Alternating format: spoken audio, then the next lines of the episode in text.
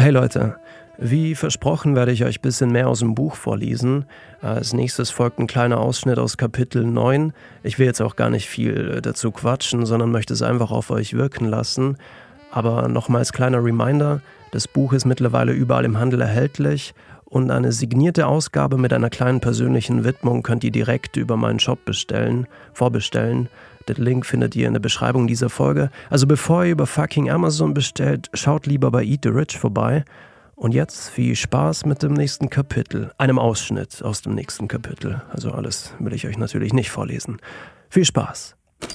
Mermaids in Vino oder Nichts geht über ein gutes Gitarrenriff am frühen Morgen.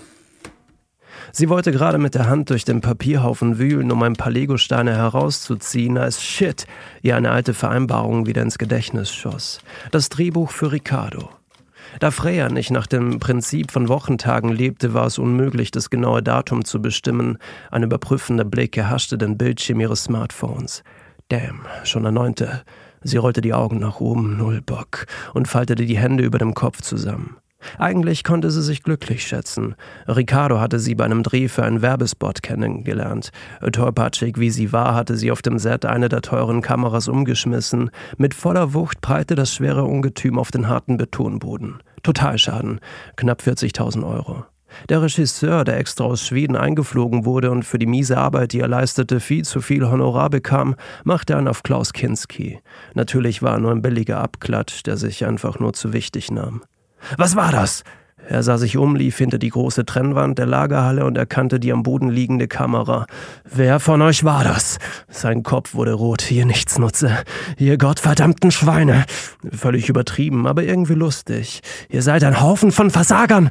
Dann folgte irgendwas auf Schwedisch. Es hörte sich an wie Smurbrütz. Äh, dann folgte wieder Jaffen in einem lustigen schwedischen Akzent, den man einfach nicht ernst nehmen konnte. Den Knall hatten zwar viele am Set gehört, aber warum sie umfiel, ob es überhaupt jemandes Schuld war, wusste niemand, bis auf Ricardo, der im richtigen Augenblick aus der Umkleide gekommen war. Er hatte gesehen, wie Freya, breitbeinig wie sie hin und wieder lief, mit dem rechten Bein das Stativ der Kamera streifte. Ups. Mit einem Sprung verschwand sie hinter einer Leinwand, lief einmal von außen um das Gebäude und kam auf der anderen Seite des Sets durch die große Zufahrt der Lagerhalle wieder hinein.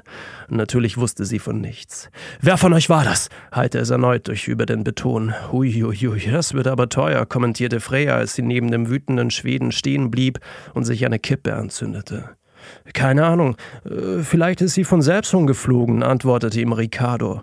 Freya zwinkerte ihm dankbar zu und versprach ihm im Anschluss der Dreharbeiten ein paar kleine Scripts für seine Künstlervita. Das Gold der Schauspielerei. Sie scrollte durch den Nachrichtenverlauf mit Ricardo. Hey Freya, braucht das Skript bis zum 10. nächsten Monat. Safe, antwortete sie damals und schickte einen Zwinkersmiley hinterher. Er hatte ihr danach noch ein paar Mal geschrieben, diese Nachrichten hatte sie aber übersehen. Wär cool, wenn alles nur an einem Ort stattfindet. Keine Ahnung, so ein richtiges Mindfuck-Drehbuch. Haben nicht viel Budget, berechne das mit ein. Äh, vor drei Tagen schrieb er ihr, wie läuft's mit dem Skript? Vor zwei Tagen, hey, und gestern, Freya? Sie hatte mit ihren Drehbüchern schon einigen Schauspielern und Schauspielerinnen die Türen in die Szene geöffnet. Ein paar davon landeten bei guten Produktionen und im Anschluss nach den ersten Kinoerfolgen in, Entzugs, in einer Entzugsklinik. Äh, Freya sah in ihrem Instagram-Chat, dass Ricardo gerade wieder etwas zusammentippte.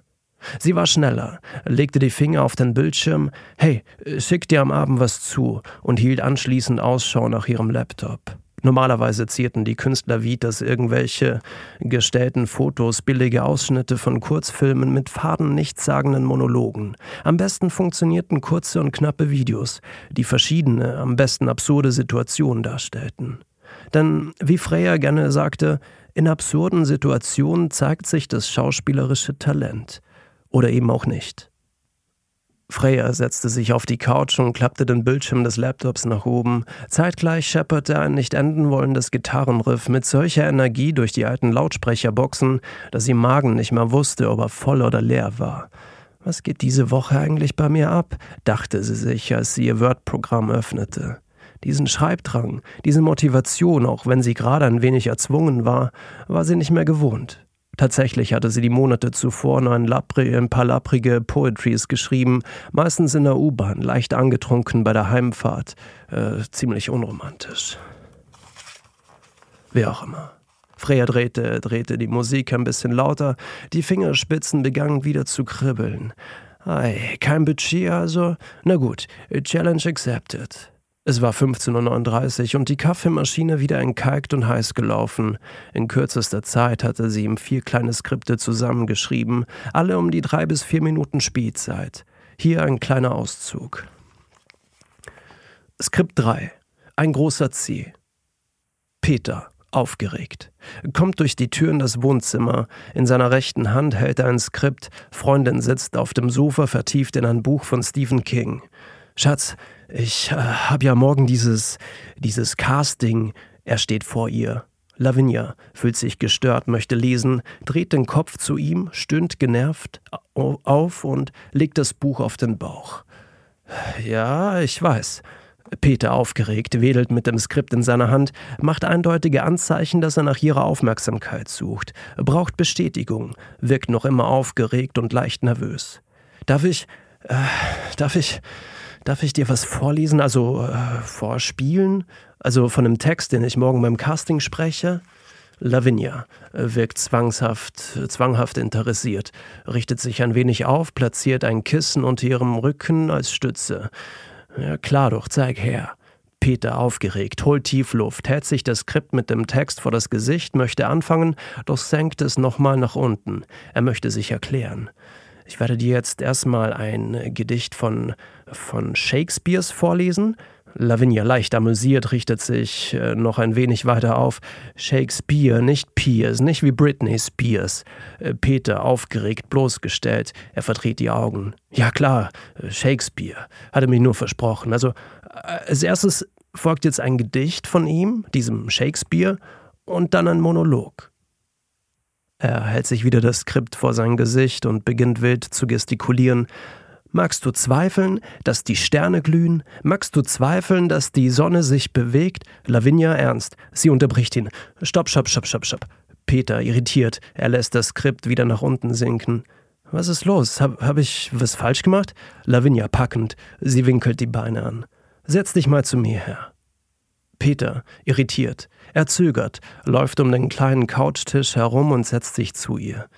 Na gut, und jetzt? Lavinia, packend, selbstbewusst.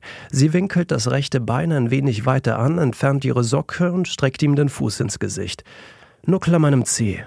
Peter, irritiert, er weicht mit dem Oberkörper ein wenig zurück und blickt sie entgeistert an. Ich soll was? Du willst, dass ich. Lavinia, herrisch, streckt das Bein noch ein bisschen weiter aus, nuckel an meinem Zeh und versuche es dann noch einmal. Also das Gedicht vorzutragen. Peter, fragwürdig, absurd, abwegig. Er greift nach dem Fuß. Ich. Ich soll an, an deinem Zeh nuckeln? Lavinia, genervt, ernst. Sie wirkt ernst und entschlossen und nickt ihm bejahend zu. Ja, genau. Nuckel an meinem Zeh und trag mir währenddessen nochmal das Gedicht vor. Peter, verstört, unsicher, zaghaft. Noch immer hält er ihren Fuß in der Hand. Er führt ihren Fuß an seinen Mund, öffnet ihn, nimmt ihren großen Zeh in den Mund und stammelt unverständlich vor sich hin. Magst du zweifeln, dass die Sterne glühen? Magst du zweifeln, dass die Sonne sich bewegt? Magst du die Wahrheit du für Lüge halten? Zweifel aber niemals an der Liebe. Freya speicherte alle Dokumente ab, schickte sie Ricardo durch und öffnete anschließend eine neue Seite.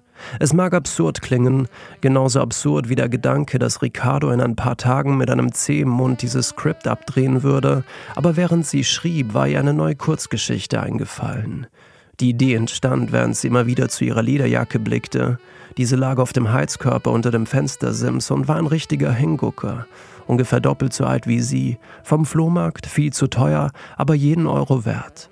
Freya machte sich einen neuen Kaffee, öffnete dem Pizzalieferanten die Tür und setzte sich, nachdem sie die Pizza beinahe in einem Stück verschlungen hatte, zurück auf die Couch. Fuck you all, nuschelte sie vor sich hin und platzierte die Finger auf der Tastatur.